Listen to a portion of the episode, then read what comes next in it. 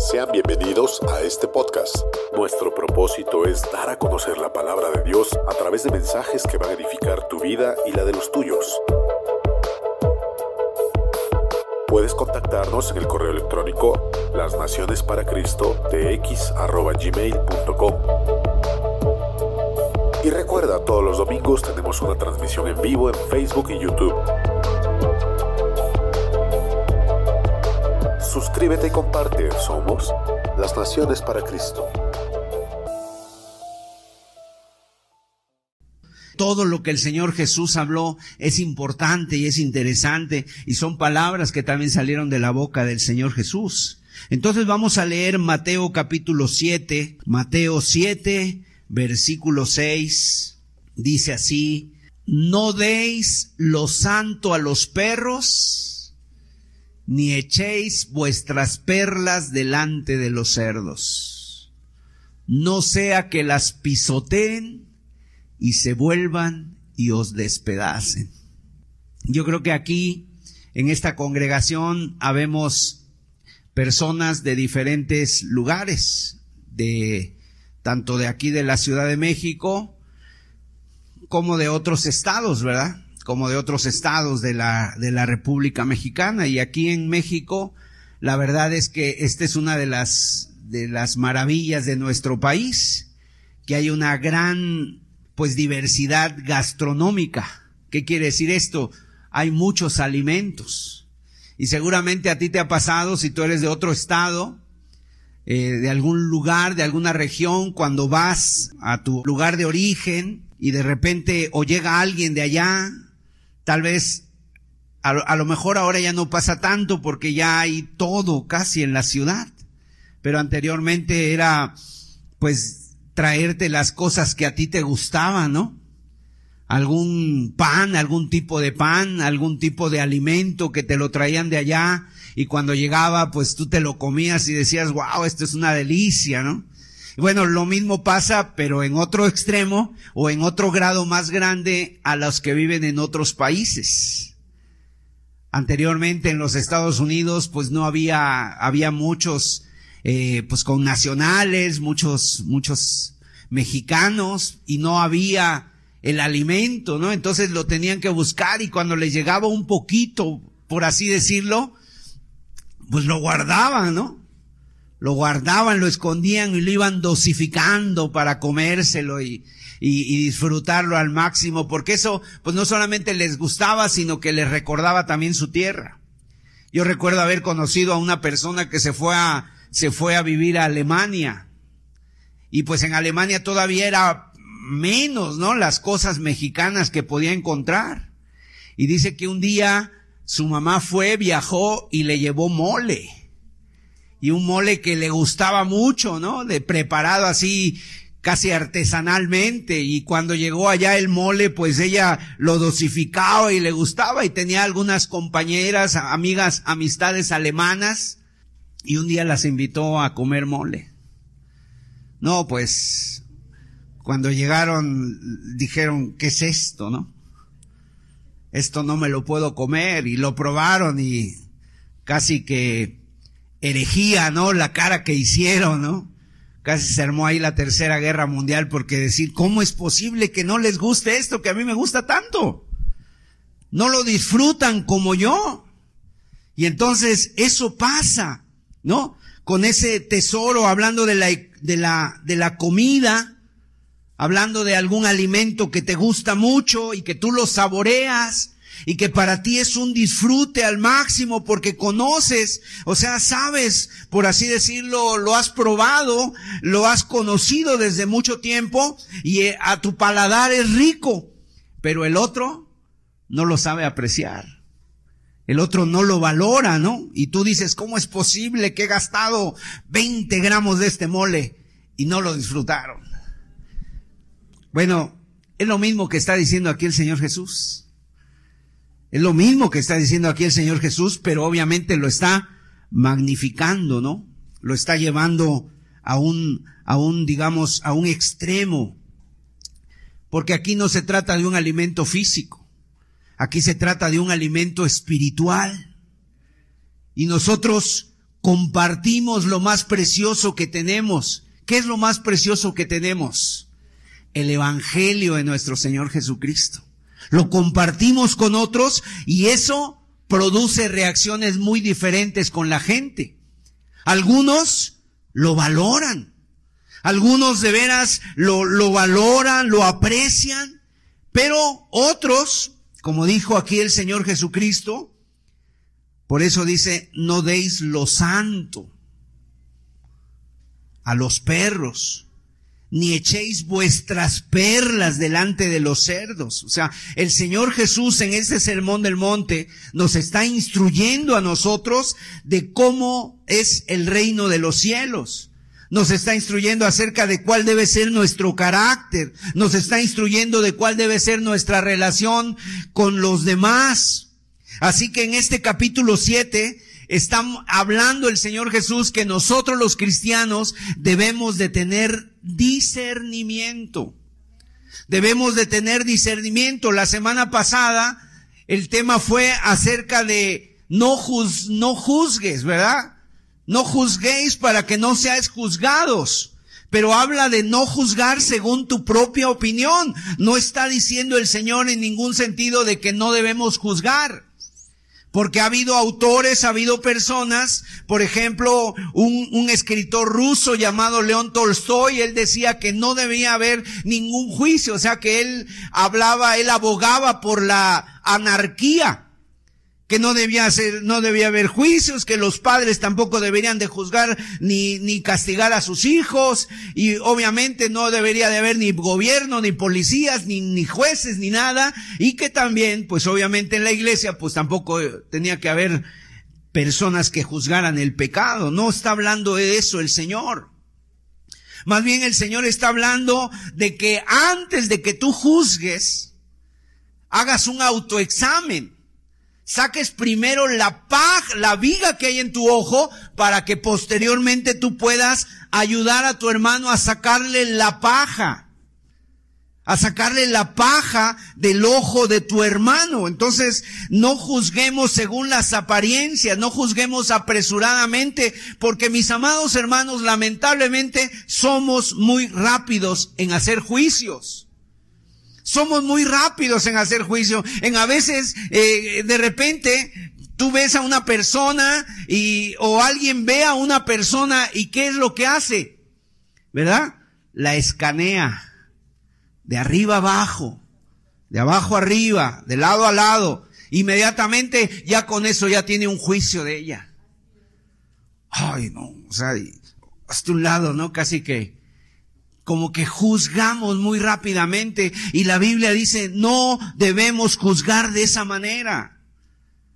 No debemos de juzgar, sino debemos de juzgar con justo juicio, debemos de juzgar a través de la palabra, debemos de ver bien las cosas espirituales. Y es en ese sentido que el Señor dice, no juzgues para que no seáis juzgados. Así que aquellos que dicen y esto se ha malinterpretado porque de repente alguien lee eso y dice, ya ves, entonces no debemos de juzgar y entonces se consiente el pecado, se malcría a los hijos y todo lo ven bien. Entonces hay dos extremos. ¿Cuál es el primer extremo? El juzgar todo, el hacer juicios apresurados, juzgar según las apariencias. Por un lado está mal, el que ve todo lo malo, todo, lo ve todo mal, todo mal, todo mal. Pero también está aquel que lo ve todo bien, todo bien, todo bien y no hay ningún problema. Ambos extremos están mal. La Biblia dice debemos de juzgar con justo juicio. Con justo juicio. Hay círculos cristianos que nada juzgan, que todo para ellos está bien, todo está permitido y cuando tú intentas corregir, la respuesta es esa, no juzgues para que no sea juzgado. Pero hay otros, hay otro tipo de, de personas que todo lo juzgan, todo lo juzgan. ¿Y por qué esta ropa? ¿Y por qué estos zapatos? ¿Y por qué este moño? ¿Y por qué este lápiz? ¿Y por qué esto? ¿Y por qué el otro? ¿Y por qué el otro? Y todo lo juzgan y nos volvemos criticones. Aquí el Señor está enseñando, no juzgues para que no seas juzgado. El Señor quiere que evitemos los extremos, quiere que evaluemos con justo juicio, que primero hagamos un autoexamen. No vaya a ser que lo que juzgues sea como dice el dicho, y no lo dijo Salomón ni lo dijo el Señor Jesús, pero muchas veces dice, lo que te choca, te checa. Que a veces lo que más juzgamos es de lo que más carecemos. Cuando yo juzgo un pecado y es que este pecado, este pecado, cuidado, no vaya a ser que yo tenga ese pecado. Y me estoy viendo como en un espejo y estoy reflejando, por así decirlo. ¿Por qué? Porque si tú te das cuenta en las palabras que el Señor Jesús dijo, habló de la paja, pero en, el, en el original griego la paja es hierba. O sea, que te caiga una hoja o un pedazo de pasto en el ojo, pero también la viga, la viga es de madera, es una madera. Entonces son de la misma naturaleza ambas cosas pero en dimensiones distintas. Uno es una hoja, un, pedacito, y el otro es un, poste de luz, ¿no? Entonces, es más grande. Entonces quiere decir que a veces cuando yo juzgo algo, es porque muchas veces es el pecado que más estoy peleando y batallando contra él. Por eso el Señor nos enseña que debemos de discernir debemos de juzgar con justo juicio. ¿Para qué? Porque está ciego el que critica a todos y está ciego el que todo lo ve bien. Si por un lado hay el peligro de corregir el pecado ajeno, pero de forma poco misericordiosa, y por el otro lado está el, el peligro de no, de, de no corregir nunca el pecado ajeno de ninguna manera. Los cristianos, mis amados, en ese sentido no somos jueces. Dios no nos ha dado para que andemos juzgando. Pero también lo que dice el Señor es que debemos de, tener discernimiento. Los cristianos no somos jueces, pero tampoco somos tontos. Debemos de discernir. Entonces, aquí es donde el Señor nos está instruyendo acerca de juzgar con justo juicio y el Señor, fíjese, está mandando a sus discípulos y los está comisionando a ir a todo el mundo y predicar el Evangelio a toda criatura. Y obviamente cuando tú vas a predicar el Evangelio a toda criatura, tú debes de tener discernimiento espiritual, debes saber a quién le vas a estar hablando, debes saber la respuesta que ellos te van a dar al Evangelio. Por eso el Señor, la respuesta, la advertencia del Señor es contundente. Dice la Biblia, y dice el Señor que tenemos que juzgar con justo juicio y para esto debemos de tener discernimiento. ¿Por qué? Porque mis amados hermanos, cuando tú vas a predicar el Evangelio, te encuentras con ovejas de Cristo, pero te encuentras también con cabras, te encuentras también con lobos, te encuentras con perros y te encuentras con cerdos. Y el Señor está poniendo casi aquí toda la fauna mexicana delante de nosotros para que podamos ver que no todos somos ovejitas blancas de algodón, así como si fueran de peluche. No todos somos así, hermanos. Hermanos, aquí entre nosotros debemos de tener criterio, discernimiento. El Señor nos está enviando a predicar las buenas nuevas, pero nos envía con criterio. Es más, el Señor Jesús dijo, los envío a, los envío eh, a predicar en medio de lobos, dice. Entonces debemos de tener cautela, prudencia, discernimiento. La pregunta entonces para nosotros es, ¿tienes tu criterio espiritual? ¿Tienes tu discernimiento? ¿O debemos de crecer en ese discernimiento espiritual? Miren, nada más para hacer una pequeña diferencia. En este campo que es el mundo, el Señor Jesús dijo que el mundo es el, el campo, es el mundo, hay ovejas. Ahora, ¿qué tenemos que hacer con las ovejas? Lo que tenemos que hacer con las ovejas es tener mucha paciencia, porque son tus hermanos, las ovejas. Hay ovejas más listas que otras, hay ovejas más rápidas que otras, otras son más lentas. Hay ovejas que aprenden más rápido, otras que no aprenden tan rápido. Hay ovejas que son maduras, hay ovejas que son bebés, pero son ovejas. ¿Y quiénes son las ovejas? Aquellos que han sido comprados con la sangre del Señor Jesús y ellos son tus hermanos, son tus hermanas. Por tanto, ¿qué debemos de tener con los hermanos? Paciencia. Paciencia, hermanos. Muchas gracias, hermano. Paciencia debemos de tener con las ovejas. Las ovejitas, hermanos, así son, ¿verdad? Son de, de diferentes maneras, pero son ovejas. No todos somos iguales. Algunos crecen más, otros no, algunos, algunos son más lentos, otros son más rápidos. Pero con las cabras, ¿qué debemos de hacer con las cabras? Con las cabras debemos de tener firmeza. Porque las cabras son diferentes a las ovejas. Las cabras a veces pretenden seguir al rebaño por un rato, pero ¿qué hacen las cabras? Las cabras no son de rebaño, sino que las cabras se van hacia los montes. Les gustan los montes. Pretende ser del rebaño, pero su propia naturaleza le impide estar en el rebaño. Y entonces, ¿qué va a pasar? La cabra tarde o temprano se va a ir a los riscos. Y si tú vas a buscar una cabra, pues obviamente vas a regresar lastimado, con las rodillas, con las rodillas todas peladas. Así es la cabra. No puede seguir al rebaño, no puede ser parte del rebaño. Y entonces el Señor en Mateo 25 nos advierte que al final de los tiempos, en el día del juicio, dice la Biblia que Él va a diferenciar, Él va a poner a las ovejas a su derecha y a las cabras a su izquierda.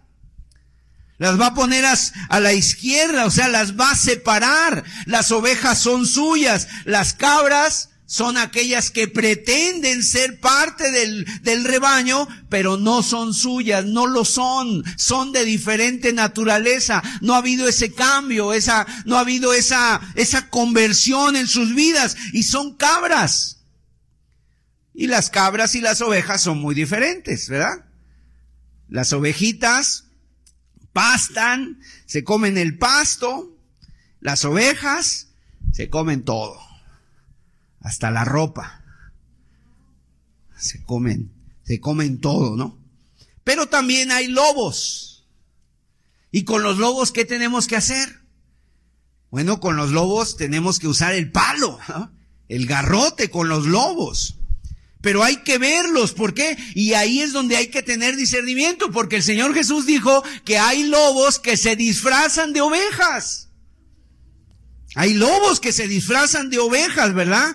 Y esos lobos, digamos, de alguna manera, por ahí vienen bien disfrazaditos, eh, con, de ovejita, pero a los cuatro días se les empieza a bajar el cierre y empiezan a mostrar el pelaje, ¿no?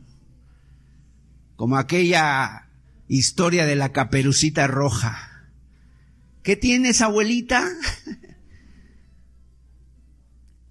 ¿Por qué tienes esa boca tan grande, abuelita? ¿Verdad? Así hay lobos. ¿Y saben una cosa? Tarde que temprano los lobos se mezclan en el rebaño y enseguida ellos llegan, pero no están llegando para ver el pastor a dónde las guía, están llegando a ver a qué ovejitas se la convierten en barbacoa. Y lamentablemente hay lobos. Recuerdo una ocasión un joven que me dijo, estoy viniendo a la iglesia, hermano. ¿Y por qué estás viniendo a la iglesia? Qué bueno, ¿no? Qué bueno. Es que me quiero casar quiero ver si hay aquí alguna hermana. Oye, desde que tú empezaste a venir esto es un peligro para las hermanas. O sea, los lobos, tarde que temprano, enfrentan, murmuran, dividen, muerden, mienten, sacan por ahí las cosas ¿eh? y hay que tener ojos para verlos. Hay que tener discernimiento. Y el Señor nos advierte que estos también existe. Y a veces esos lobos se disfrazan como falsos maestros, dice la palabra de Dios. Se disfrazan como falsos, como falsos profetas. Y el Señor nos habla de todo esto. De ovejas, de cabras y de lobos. Y el Señor aquí, en el pasaje que acabamos de leer, empieza a hablarnos de cerdos y de perros. ¿Quiénes son estos? Son aquellos que desprecian las cosas del Señor de forma abierta y contundente perros y cerdos se refiere, no se refiere a todos los incrédulos, obviamente, no todos los inconversos están en este, en esta característica. ¿Por qué? Porque si eso fuera, el Señor no nos hubiera dicho, contradeciría la gran comisión de irnos, de mandarnos a predicar el Evangelio a toda criatura.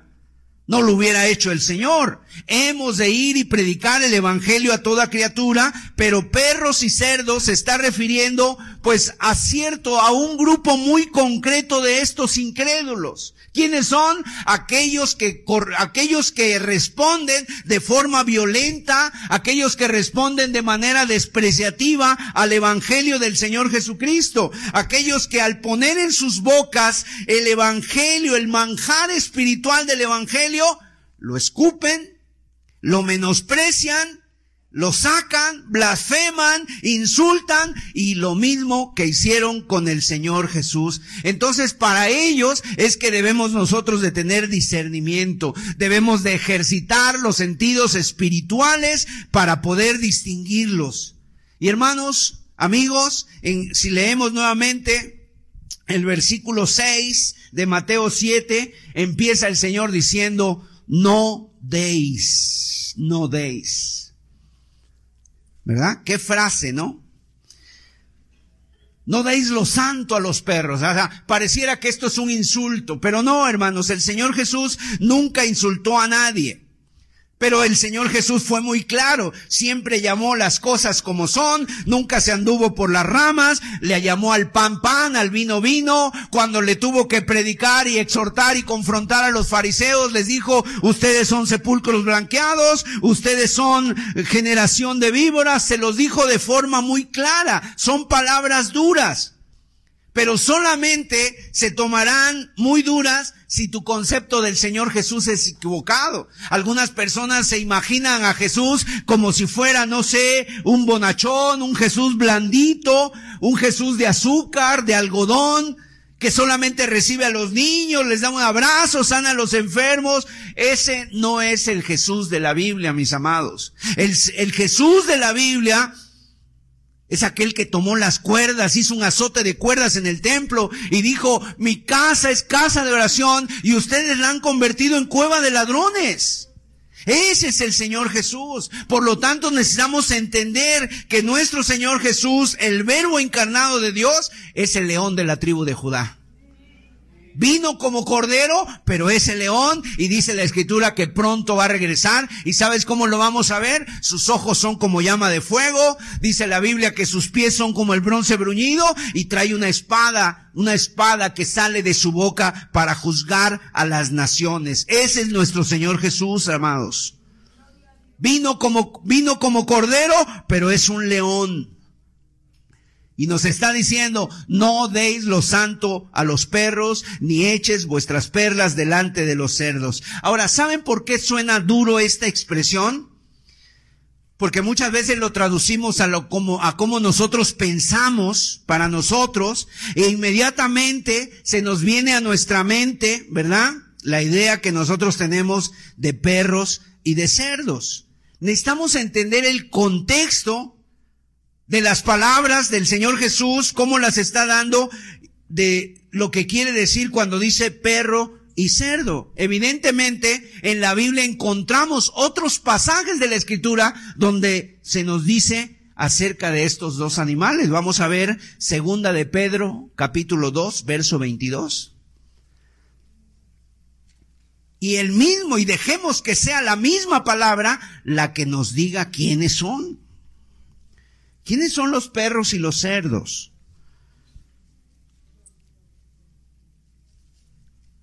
Pero les ha acontecido lo del verdadero proverbio. El perro vuelve a su vómito. ¿Y qué dice? Y la puerca lavada a revolcarse en el cielo. Es descriptivo el apóstol aquí, ¿verdad? O sea, básicamente nos está diciendo que estos dos animales son animales inmundos. El perro vuelve a su vómito.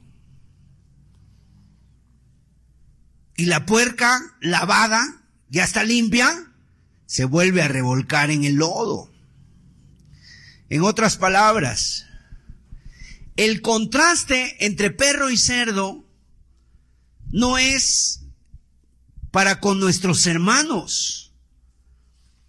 Si tú ves la paja en el ojo de tu hermano, ayuda a tu hermano.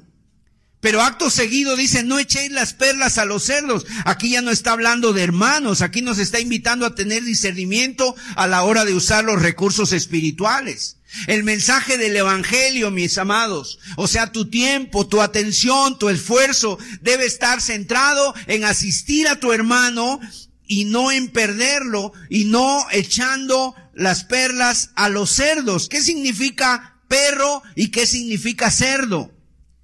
Bueno, cuando nosotros pensamos en perros, pensamos en animales de compañía. Pensamos en mascotas, ¿verdad? Ah, los perros ahora están en casa, tienen su camita, ¿verdad? A veces duermen con las personas, duermen ahí con las personas los perritos. Bueno, no tiene nada que ver con la forma de usar la palabra en los evangelios. No es a ese perro al que se refiere. En aquel tiempo los perros eran animales salvajes, callejeros, andaban entre la basura, eran detestables. Recordemos que en la Biblia uno de los juicios más duros de parte de Dios y era señal de maldición de parte de Dios era ser devorado por los perros que un cadáver no lo enterrara, no le dieran sepultura y que se lo comieran los perros. Eso era una señal de maldición. La Biblia nos habla de la reina, una mujer llamada Jezabel, y esta Jezabel dice que se cayó de un muro y cuando lo fueron a buscar ya se la habían devorado los perros. Entonces, eso habla de maldición. Pero en Filipenses capítulo 3 vamos a ver qué dice el apóstol Pablo cuando se refiere a los perros. ¿Quiénes son?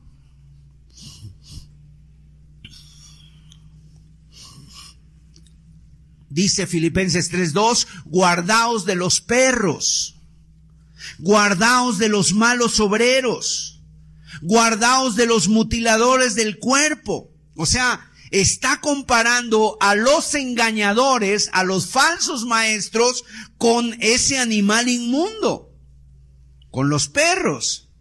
En Apocalipsis capítulo 22, verso 15, cuando se describe la nueva Jerusalén, la ciudad celestial, nos dice claramente que ninguna cosa inmunda podrá entrar en ella y añade en el verso 15, dice, mas los perros estarán donde?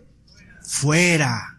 Los perros estarán fuera, los hechiceros, los fornicarios, los homicidas, o sea, lo mismo está hablando de los perros, lo mismo habla de los cerdos. ¿Quiénes eran los cerdos? En aquel tiempo del Señor Jesús el contexto es que eran animales inmundos. ¿Recuerdas al endemoniado Gadareno en Marcos capítulo 5? Dice la Biblia que tenía una legión de demonios. Y cuando viene al Señor, el Señor viene ahí donde está este hombre, este hombre se postra y los, y los espíritus le hablan y le dicen, Jesús, has venido a atormentarnos antes de tiempo. Y le dicen, déjanos que salgamos. ¿Y a dónde se fueron? A un hato de cerdos. Y los atos, y el hato de cerdos se despeñó en el precipicio, ¿verdad? Y murieron. Y eran como dos mil cerdos. Cayeron por un acantilado. Eso lo dice Mateo, Marcos 5.13. Y luego Jesús les dio permiso, dice, y saliendo aquellos espíritus inmundos, entraron en los cerdos, los cuales eran como dos mil, y el hato se precipitó en el mar por un despeñadero, y en el mar se ahogaron. Entonces el contraste no es con los hermanos. Con los hermanos debemos de ayudarlos, debemos de primero limpiarnos nosotros, sacar la paja del ojo de tu hermano, pero con los incrédulos en el discernimiento no debemos echar las perlas a los cerdos. Ahora fíjense que el Señor habla aquí de dos palabras muy interesantes. En primer lugar, si regresamos a Mateo 7:6, el Señor dice, lo santo. ¿Qué es lo santo? ¿Qué significa? ¿Sabe usted lo que significa la palabra santo? Apartado. No, santo no es aquel que tiene la aureola. Santo es apartado, es aquello que ha sido consagrado al Señor. O sea, ¿qué es santo para Dios? La palabra de Dios es santa. Por eso dice la Santa Biblia. La cena del Señor es la Santa Cena. La oración es, la, es, es santa también. La iglesia es santa. Una iglesia sin mancha y sin arruga. Es aquello que es consagrado al Señor. Pero aquí cuando se refiere a este pasaje, habla de la porción de carne sacrificada al Señor. Cuando tú ibas al templo, si nos hubiera tocado vivir en tiempos del Antiguo Testamento, si tú hubieras ido al templo, tendrías que haber llevado una ofrenda, un, un, un, un borreguito. Y ese borreguito sacrificarlo al Señor. Y parte de la carne la comía el sacerdote.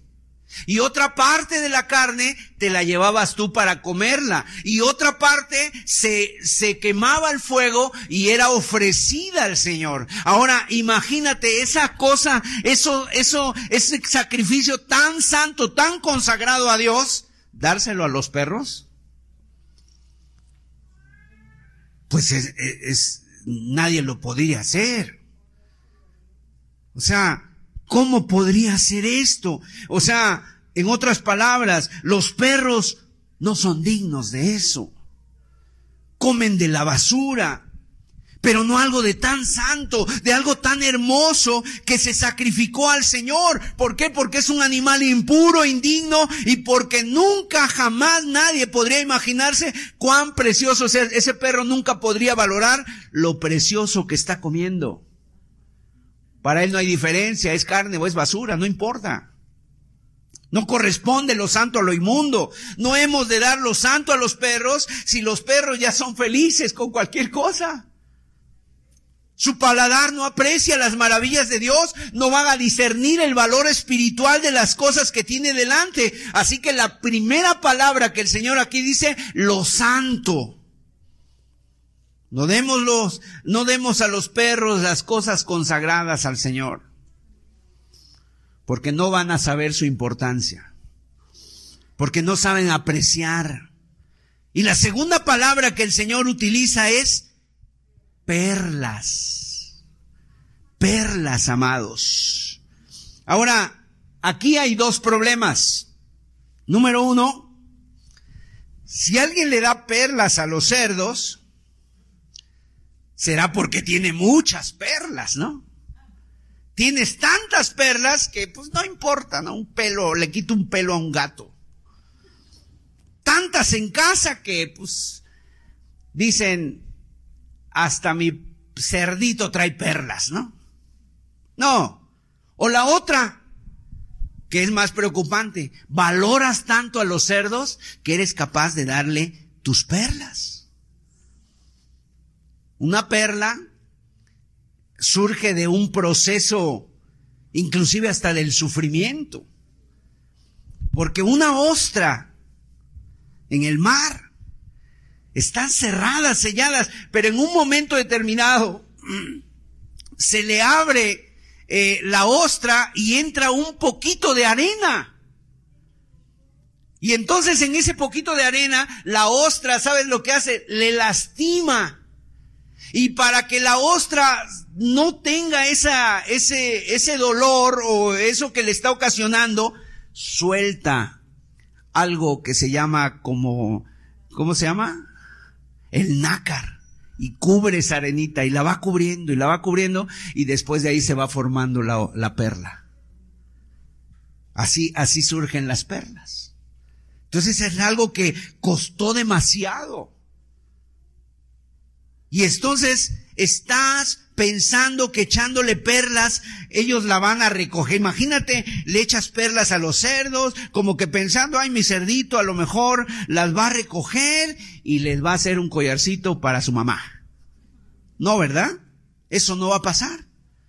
Lo que va a pasar es que si tú le echas perlas a los cerdos, ¿qué van a decir? Se la van a meter en la boca, la van a empezar a tronar y les va a lastimar los dientes y te van a ver así feo y van a decir, esto me lastimó.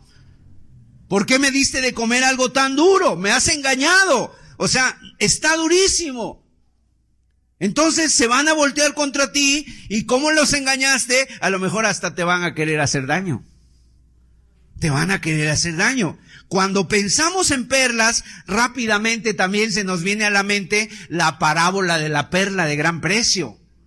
En Mateo capítulo 13, el Señor habló varias parábolas y habló esa, una palabra muy especial acerca de la perla preciosa, un mercader que busca buenas perlas, dice la palabra. Este mercader es conocedor de las perlas y busca las buenas perlas y dice que un día encuentra la perla preciosa, una perla grande. Yo no sé cómo se le llama las perlas, pero tienen su oriente, ¿no? tienen su oriente, o sea, tienen, tienen un fulgor. Y entonces dice que como cuando la ve, él se queda extasiado, maravillado, y entonces dice, ¿cuánto vale? Vale tanto. Y entonces va y vende todo lo que tiene para comprar esta perla. ¿A qué se refiere el Señor Jesús cuando habla de la perla de gran precio? La perla de gran precio es el mismo Señor Jesús. La perla de gran precio es el Evangelio de nuestro Señor Jesucristo. Y entonces fijémonos aquí que el pasaje nos habla de perlas y perlas en plural, no dice la perla, dice perlas, o sea, va más allá de la perla del Evangelio, nos habla de aquello que es precioso para nuestras almas, como cristianos, ¿qué es lo más precioso para ti, mi amado? La, la palabra, la oración, la iglesia, el mensaje del Evangelio y por supuesto Cristo Jesús. ¿Qué dice Primera de Pedro? Para los que creen, Él es precioso. Él es precioso. Y una vez que tú has sido comprado por el Señor Jesús, cada uno de nosotros también somos perlas engastadas en la corona de Cristo. O sea, la corona de Cristo va a ser encastada y como dice Isaías 53, verá el fruto de la aflicción de su alma y quedará satisfecho, porque toda tu vida es una perla al servicio de Dios. Las cosas que haces tú para Dios son perlas preciosas, son algo que le da brillo al Señor. O sea, cuando tú haces una obra de misericordia, cuando tú compartes el Evangelio, cuando tú eh, te portas eh, en tu familia, vives una vida piadosa, cuando tú en tu trabajo das testimonio, cuando tú llevas una vida consagrada al Señor, todo eso es una perla. Habrá algunas personas que ni lo valoren, pero habrá otras personas que digan, wow, Dios ha hecho un cambio en él. Tu matrimonio es una perla para muchos otros, sea, es una perla preciosa, porque ven tu vida, ven tu familia, ven tu matrimonio y te dicen, sí, el matrimonio sí es de Dios, lo haces valor, lo haces valer, lo haces brillar. Entonces, mis amados, ten cuidado de que tú estés echando las perlas a los cerdos. ¿Cómo puedes estar echando perlas a los cerdos? Tus grupos de WhatsApp, ¿Verdad? Donde hay personas que se burlan de la fe, donde hay personas que saben que tú estás y dicen, pues le voy a mandar este video 3X a esta persona.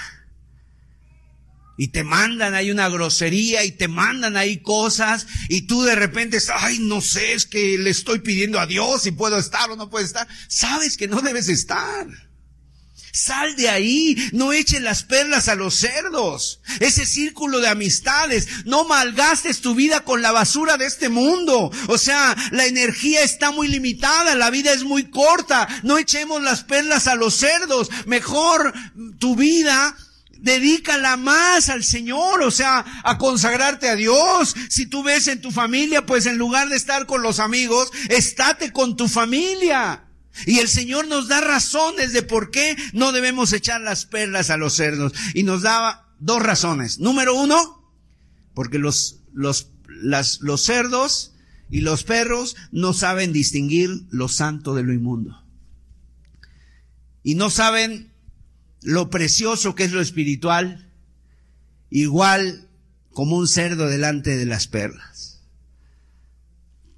Tú puedes hablar con tus compañeros de trabajo de muchas cosas. Pero si, imagínate que tú le hablas a un compañero de trabajo que le digas, eh, estoy buscando a Dios. Estoy asistiendo a una reunión los domingos a, a, a escuchar la palabra de Dios. No lo va a valorar. Te va a decir, no pierdas el tiempo, vente a jugar fútbol. Vamos a una carne asada en el parque. Vámonos al balneario fulano, ¿verdad? O sea, lo van a menospreciar. Por eso el Señor aquí nos da razones y dice el versículo 6, no deis lo santo a los perros ni echéis vuestras perlas delante de los cerdos, no sea que las pisoteen y se vuelvan y os despedacen. Y aquí nos da otras dos razones el Señor para no hacerlo. Número uno, número tres, van a pisotear el mensaje delante de ti. Lo van a pisotear, lo van a blasfemar. Imagínate que tú le estés yendo a predicar a una persona y le regalas una Biblia, sacaste de tu dinero, le compartiste la palabra, le llevaste una Biblia y cuando tú te vas agarra y rompe la Biblia y dice, nah, ya, que ni venga. Y reaccionan con ira, con desprecio hacia las cosas que tú más amas, hacia las cosas que tú más valoras, hacia las cosas que tú más aprecias. Imagínate que tú entraras a un restaurante con tu esposa o entrar o llegaras a una casa, a una casa donde hay personas conocidas y entonces llegas a una casa y cuando llegas con tu esposa, la gente que está ahí empieza a insultar y a mal ver a tu esposa. ¿Qué harías? Lo que haces es salir de ahí inmediatamente. No pueden tratar a mi esposa así. Mi esposa no tiene que estar escuchando esto, no tiene por qué estar viendo eso, no merecen la compañía de mi esposa, no merecen su presencia. Bueno, cuánto más cuando se insulta al Señor Jesucristo, al nombre de Cristo, hemos de salir de ahí. ¿Por qué? Porque nuestra lealtad primera es al Señor Jesús. Y, lo valoramos en nuestro corazón. ¿Por qué? Porque es el, el que ha redimido nuestras almas, el que cambió nuestros corazones. Por eso, mis amados, esas personas pisotearán las perlas que tú has puesto delante de ellos. O sea, no, no le darán valor, no las apreciarán y las pisotearán. Y una cuarta razón que nos da el Señor es que puede ser que se vuelvan a ti y te despedacen. O sea, en otras palabras, no solamente pisotean el mensaje del Evangelio, sino que van a ir en contra tuya. Van a hablar de ti, van a hacerte daño, van a murmurar, van a levantar sospechas, van a levantar calumnias, murmuraciones, porque donde se menosprecia el nombre de Cristo, se menosprecia también a los cristianos y se mata a los cristianos porque somos portadores de ese mensaje y reaccionarán con violencia, no solo contra el mensaje, sino contra ti también. Ahora, yo no sé si alguno de los presentes en alguna ocasión tuvo cerditos en su casa, cerdos. Tal vez aquí no se da tanto, pero en las, allá en la provincia, ¿verdad? Yo no sé, yo nunca he visto un cerdo enfurecido. Pero a lo mejor se puede poner así, ¿no? Ahora imagínate un cerdito de 300 kilos una vaca, un caballo casi. Ese me quiere comer. Y tú dices, en lugar de que me coma él, yo me lo como a él, ¿no? La imagen que el Señor nos transmite es la de un cerdo enojado, violento. Se va a enojar contigo. Ahora, ¿Qué aplicación tiene para nosotros en nuestra misión de predicar las buenas nuevas? Debemos ser sensibles espiritualmente y entender que hay diferentes reacciones. Cuando tú predicas el Evangelio, habrá personas que dirán, gloria a Dios. Y en la Biblia nos encontramos a personas así, Lidia, que escuchó al Evangelio ahí junto al río y que el Señor abrió su corazón y ella después que se convierte le dice a Pablo, por favor vengan a mi casa. Si ustedes consideran que yo soy digna, vengan a mi casa.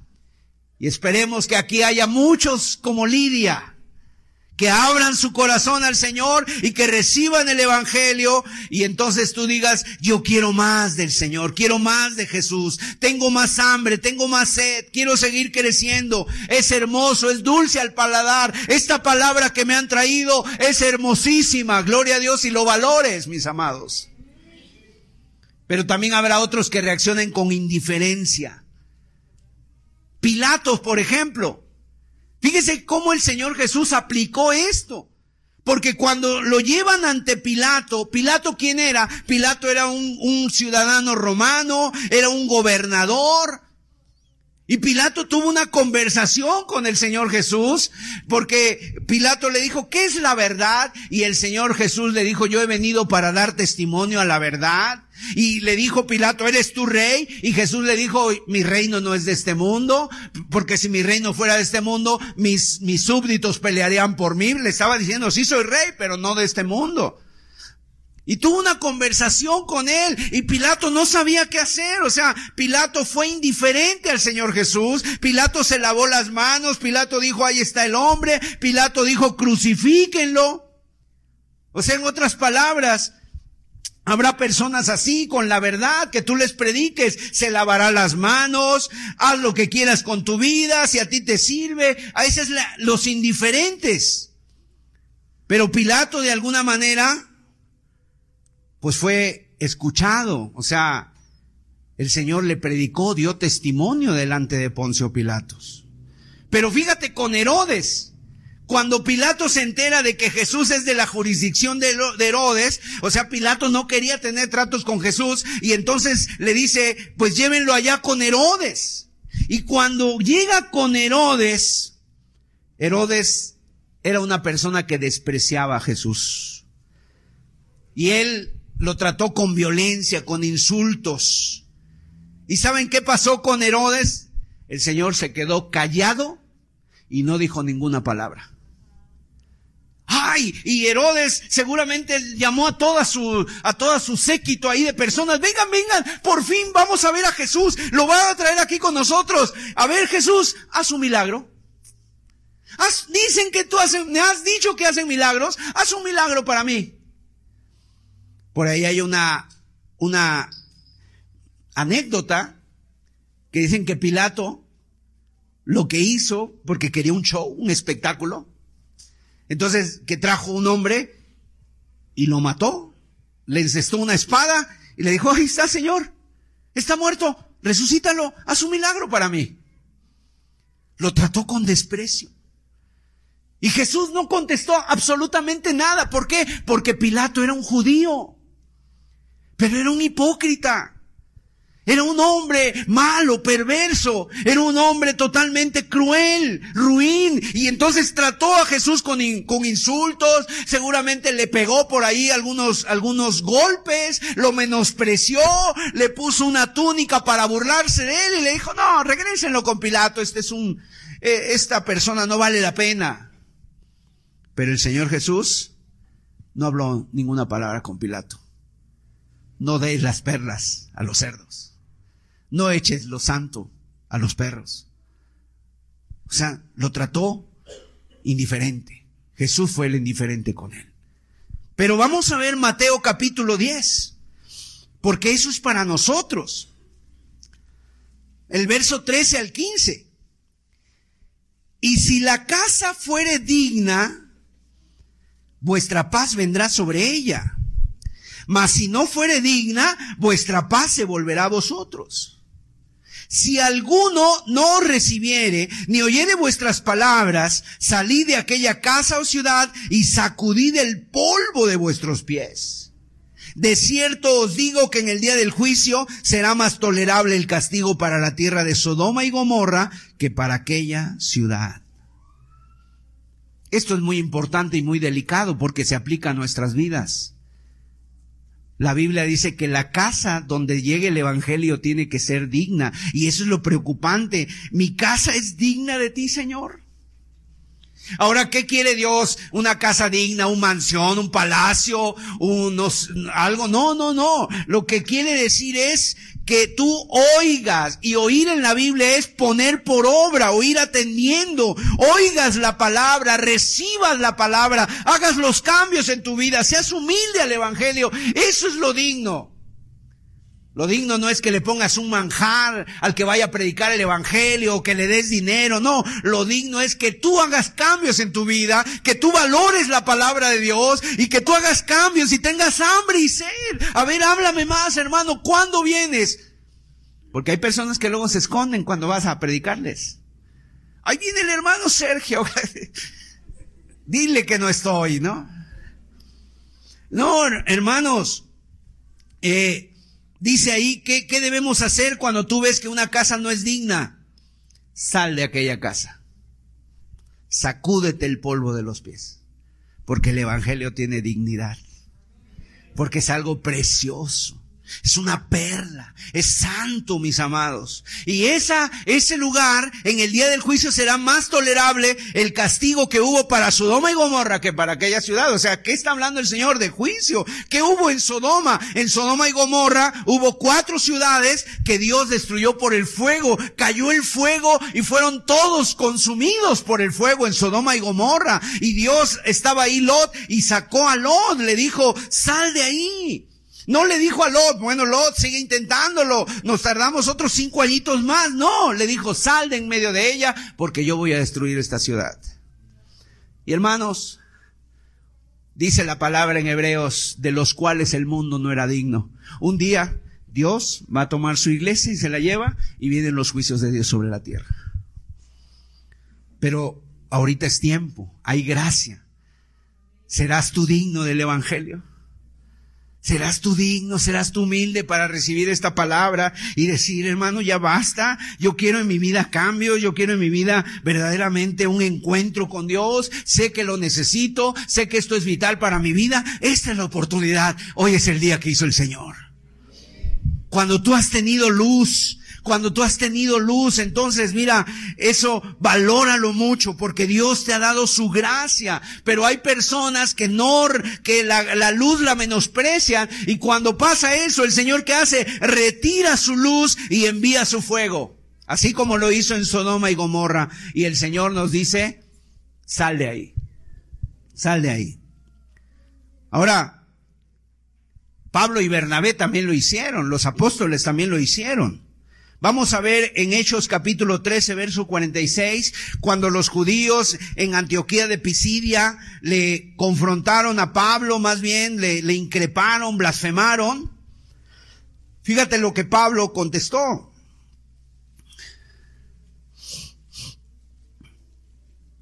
Pero viendo los judíos la muchedumbre, se llenaron de celos y rebatían lo que Pablo decía, contradiciendo y blasfemando.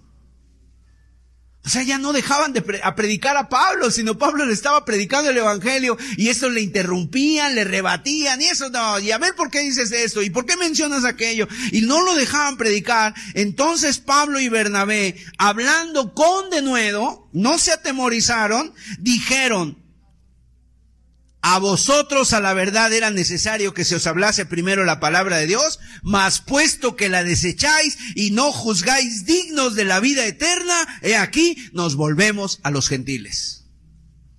Se dieron la vuelta, se fueron. Tuvieron su oportunidad, no conocieron el tiempo de su visitación, se fueron. No deis las perlas a los cerdos, no deis lo santo a los perros. En Macedonia, vamos a ver qué pasó. Hechos 18, versos 5 y 6.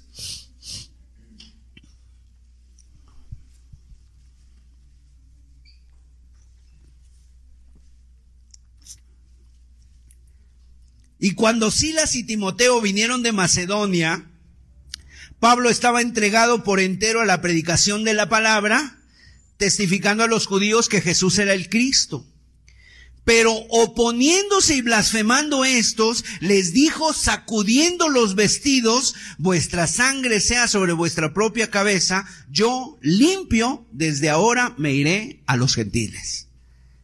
Y Pablo les dejó de predicar ahí mismo, con permiso. No son dignos, su sangre sea sobre su propia cabeza, yo estoy limpio, les he predicado el Evangelio de Dios, ustedes no quieren, la menosprecian, con permiso. Allá hay gente que es digna, los gentiles. Y, y yo digo, gracias Señor porque, porque veniste a los gentiles y aquí estamos nosotros. Dice el verso 28, Sabed pues que a los gentiles es enviada, es Hechos 28, 28. Sabed pues que a los gentiles es enviada esta salvación de Dios. Ellos oirán. los gentiles, ellos oirán. Hermano, ¿sabes lo que dice Dios de ti? Ellos oirán. Tú oirás. Tú oirás. Que no haya aquí ojos, eh, que no haya aquí oídos sordos, hermanos, que no haya aquí oídos, oídos cerrados. Tú oirás. El apóstol Pablo lo dice. Hay personas que oirán y Dios quiera y Dios permita que tú seas de esos que oigan. Y Pablo tenía la carga de ir a los judíos a la sinagoga, pero como no quisieron y menospreciaron, le predicó a los gentiles. Y aquí estamos tú y yo, hermanos. Gracias a Dios porque Pablo tuvo discernimiento. Si Pablo se hubiera aferrado a los judíos, no, es que los judíos son el pueblo de Dios. Mucha gente el día de hoy así está. Ah, yo me quiero hacer judío porque los judíos son el pueblo de Dios y yo, y yo quiero hablar hebreo y Baruch Hashem Adonai. Y, Aprende español. Los judíos, el apóstol Pablo, los dejó. Son duros de corazón, incircuncisos de corazón. Me vuelvo a los gentiles.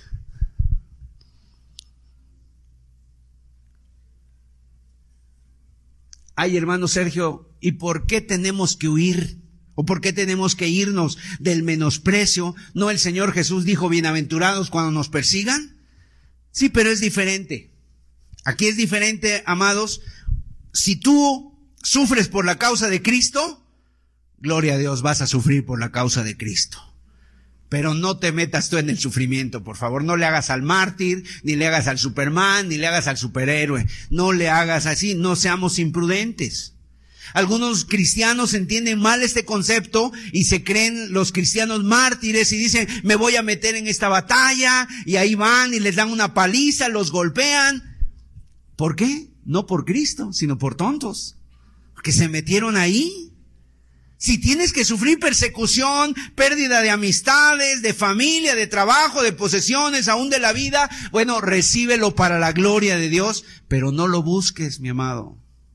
No lo busques, no lo busques tú. El Señor dice claramente, cuando te persigan en una ciudad, huye a otra ciudad. ¿Por qué lo dice el Señor así? Porque Él te quiere vivo para que sigas predicando y dando testimonio. Muerto ya no le sirves a Dios. Ya no le sirves a Dios muerto. Entonces es muy diferente no sufrir por cobardía o sufrir por imprudente. No seamos imprudentes, mis amados. Pablo en Damasco, cuando él recién convertido, ¿verdad? Está en Damasco predicando, testificando de Cristo. Los judíos empezaron a tener odios contra Pablo, querían matarle. Y entonces, ¿qué es lo que hacen los cristianos? Lo bajan por una, con una, en una canasta por el muro en la noche y Pablo se va a otro lugar. ¿Sabes por qué lo hizo así? Y Pablo estuvo de acuerdo, no porque fuera cobarde, sino porque sabía que le quedaban muchos años de servicio. Muchos años. Entonces es igual, hermanos. Te quedan muchos años de servicio, sé prudente.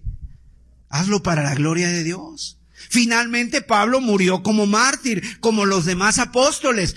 En su momento el Señor determinó cuándo, cuando era inevitable. Así que hermanos, huir no es de cobardes, es de prudentes. Si es la voluntad de Dios que padezcas por el Evangelio, padecerás, no habrá otra forma, no habrá otra salida, ¿verdad? No habrá otra forma. Hay cristianos que son así, a sufrir por Cristo. Imagínate Daniel, Daniel estuvo en Babilonia dando testimonio y cuando llegó el momento fue lanzado al pozo de los leones. Pero en su momento. Pero no vaya a haber aquí alguien que diga, ay, pues yo como Daniel, yo mismo me lanzo a los leones. Daniel no se lanzó solo, lo lanzaron. Lo lanzaron, hermanos. Y Dios lo libró, porque Dios se glorificó ahí. Amén. Tu corazón debe estar dispuesto siempre a perderlo todo en cualquier momento, pero cuando lleguen las pruebas, no te sorprendas no eche las perlas a los cerdos. ¿Por qué, mis amados? Porque el mensaje de Cristo es muy precioso. No eche las perlas a los cerdos porque el esfuerzo que haces al predicar el Evangelio tiene que ser valorado. No eches tus perlas a los cerdos porque Dios te quiere vivo para que sigas predicando las maravillas de su amor. Gloria a Dios, gloria a Dios. Y siempre, hermanos, cuando hablamos de cerdos, nos recordamos del hijo pródigo, ¿verdad? El hijo pródigo que se fue a vivir perdidamente y desperdició sus bienes, dice la escritura, y terminó ¿dónde? En una posilga llena de cerdos. Y ahí dice que quería comer las algarrobas que comían los cerdos y ni aún eso podía comer. Y entonces dice la escritura que él estando en ese lugar levantó sus ojos al cielo, volvió en sí y dijo, allá en la casa de mi padre hay abundancia de pan y yo aquí perezco de hambre. Y mientras Jesús está explicando esta parábola, mis amados, está hablando de un padre que tenía dos hijos, de los hijos, de los dos hijos que tenía el padre, pues no se hacía uno. Porque uno se va lejos y el que está en casa está todo amargado. Y está todo, nunca me has dado una, un cabrito para comerme con mis amigos. Y yo he estado aquí. Y el padre le dice, pero todo es tuyo. No lo, no lo has comido porque no quieres. Todo es tuyo. Y mientras el padre está ahí, falta un hijo. Un tercer hijo. ¿Y cuál es ese tercer hijo? El mismo que está dando la parábola. El Señor Jesús que dejó la casa del padre, que hizo un largo viaje, que nació en un pesebre y nos vio mendigando entre los cerdos porque tú y yo éramos como ese pródigo en nuestra miseria espiritual y vino a limpiarnos, a vestirnos, a sanarnos y a llevarnos a la casa del Padre. Y aquí estamos hoy para su gloria y para su honra. Vamos a orar. Vamos a pedir a Dios su gracia. Podemos decirle gracias, Señor, porque tú nos enviaste esa perla preciosa. Y la perla preciosa es nuestro Señor Jesucristo. Mis amados, tienes algo muy precioso, valóralo mucho. Cristo es lo más precioso que tenemos. Quita a Cristo de tu vida y ¿qué queda? ¿Un borracho? ¿Un drogadicto? ¿Una mujer amargada, rencorosa? ¿Un hombre vacío? ¿Una mujer vacía, sin rumbo, sin sentido? ¿Qué queda? Una familia llena de odios, de rencores, de pleitos, de adulterios, de vicios. Quita a Cristo y no queda nada. Pones a Cristo y se vuelve maravilloso todo. Cambia la película. Un padre responsable, la bendición de Dios en esa casa, los hijos creciendo, estudiando, los hijos madurando, la familia contenta, dándole la gloria a Dios, disfrutando lo poquito, lo mucho que Dios te ha dado, porque Cristo es lo, lo precioso. Es lo santo, es lo precioso, mis amados. Este evangelio que hemos recibido es lo más precioso. Dale las gracias a Dios. Por eso es importante dejar nuestra cama los domingos temprano, alistarnos, prepararnos. ¿A dónde vamos? No es que vamos a la reunión, no es que vamos a oír la palabra, es que vamos a tener comunión con Cristo. Lo más precioso en nuestras vidas. ¿Cómo valoras tú a Jesús? ¿Eres tú digno del evangelio, mi amado? Aún dile, Señor, Padre, perdóname porque no he sido digno, pero quiero serlo, Señor. Quiero que tú digas que yo fui digno. Recuerdo la anécdota de una película de un hombre que fue rescatado por unos soldados y al final el soldado le dice a este hombre, mira todo lo que se ha hecho por ti, vive como es digno, vive como es digno de este sacrificio. Y el Señor Jesús hizo un sacrificio precioso por nosotros, el más grande. Pagó el precio más alto por ti. Vive digno de ese sacrificio. Vive digno. Gracias Señor, porque nos alcanzó tu gracia.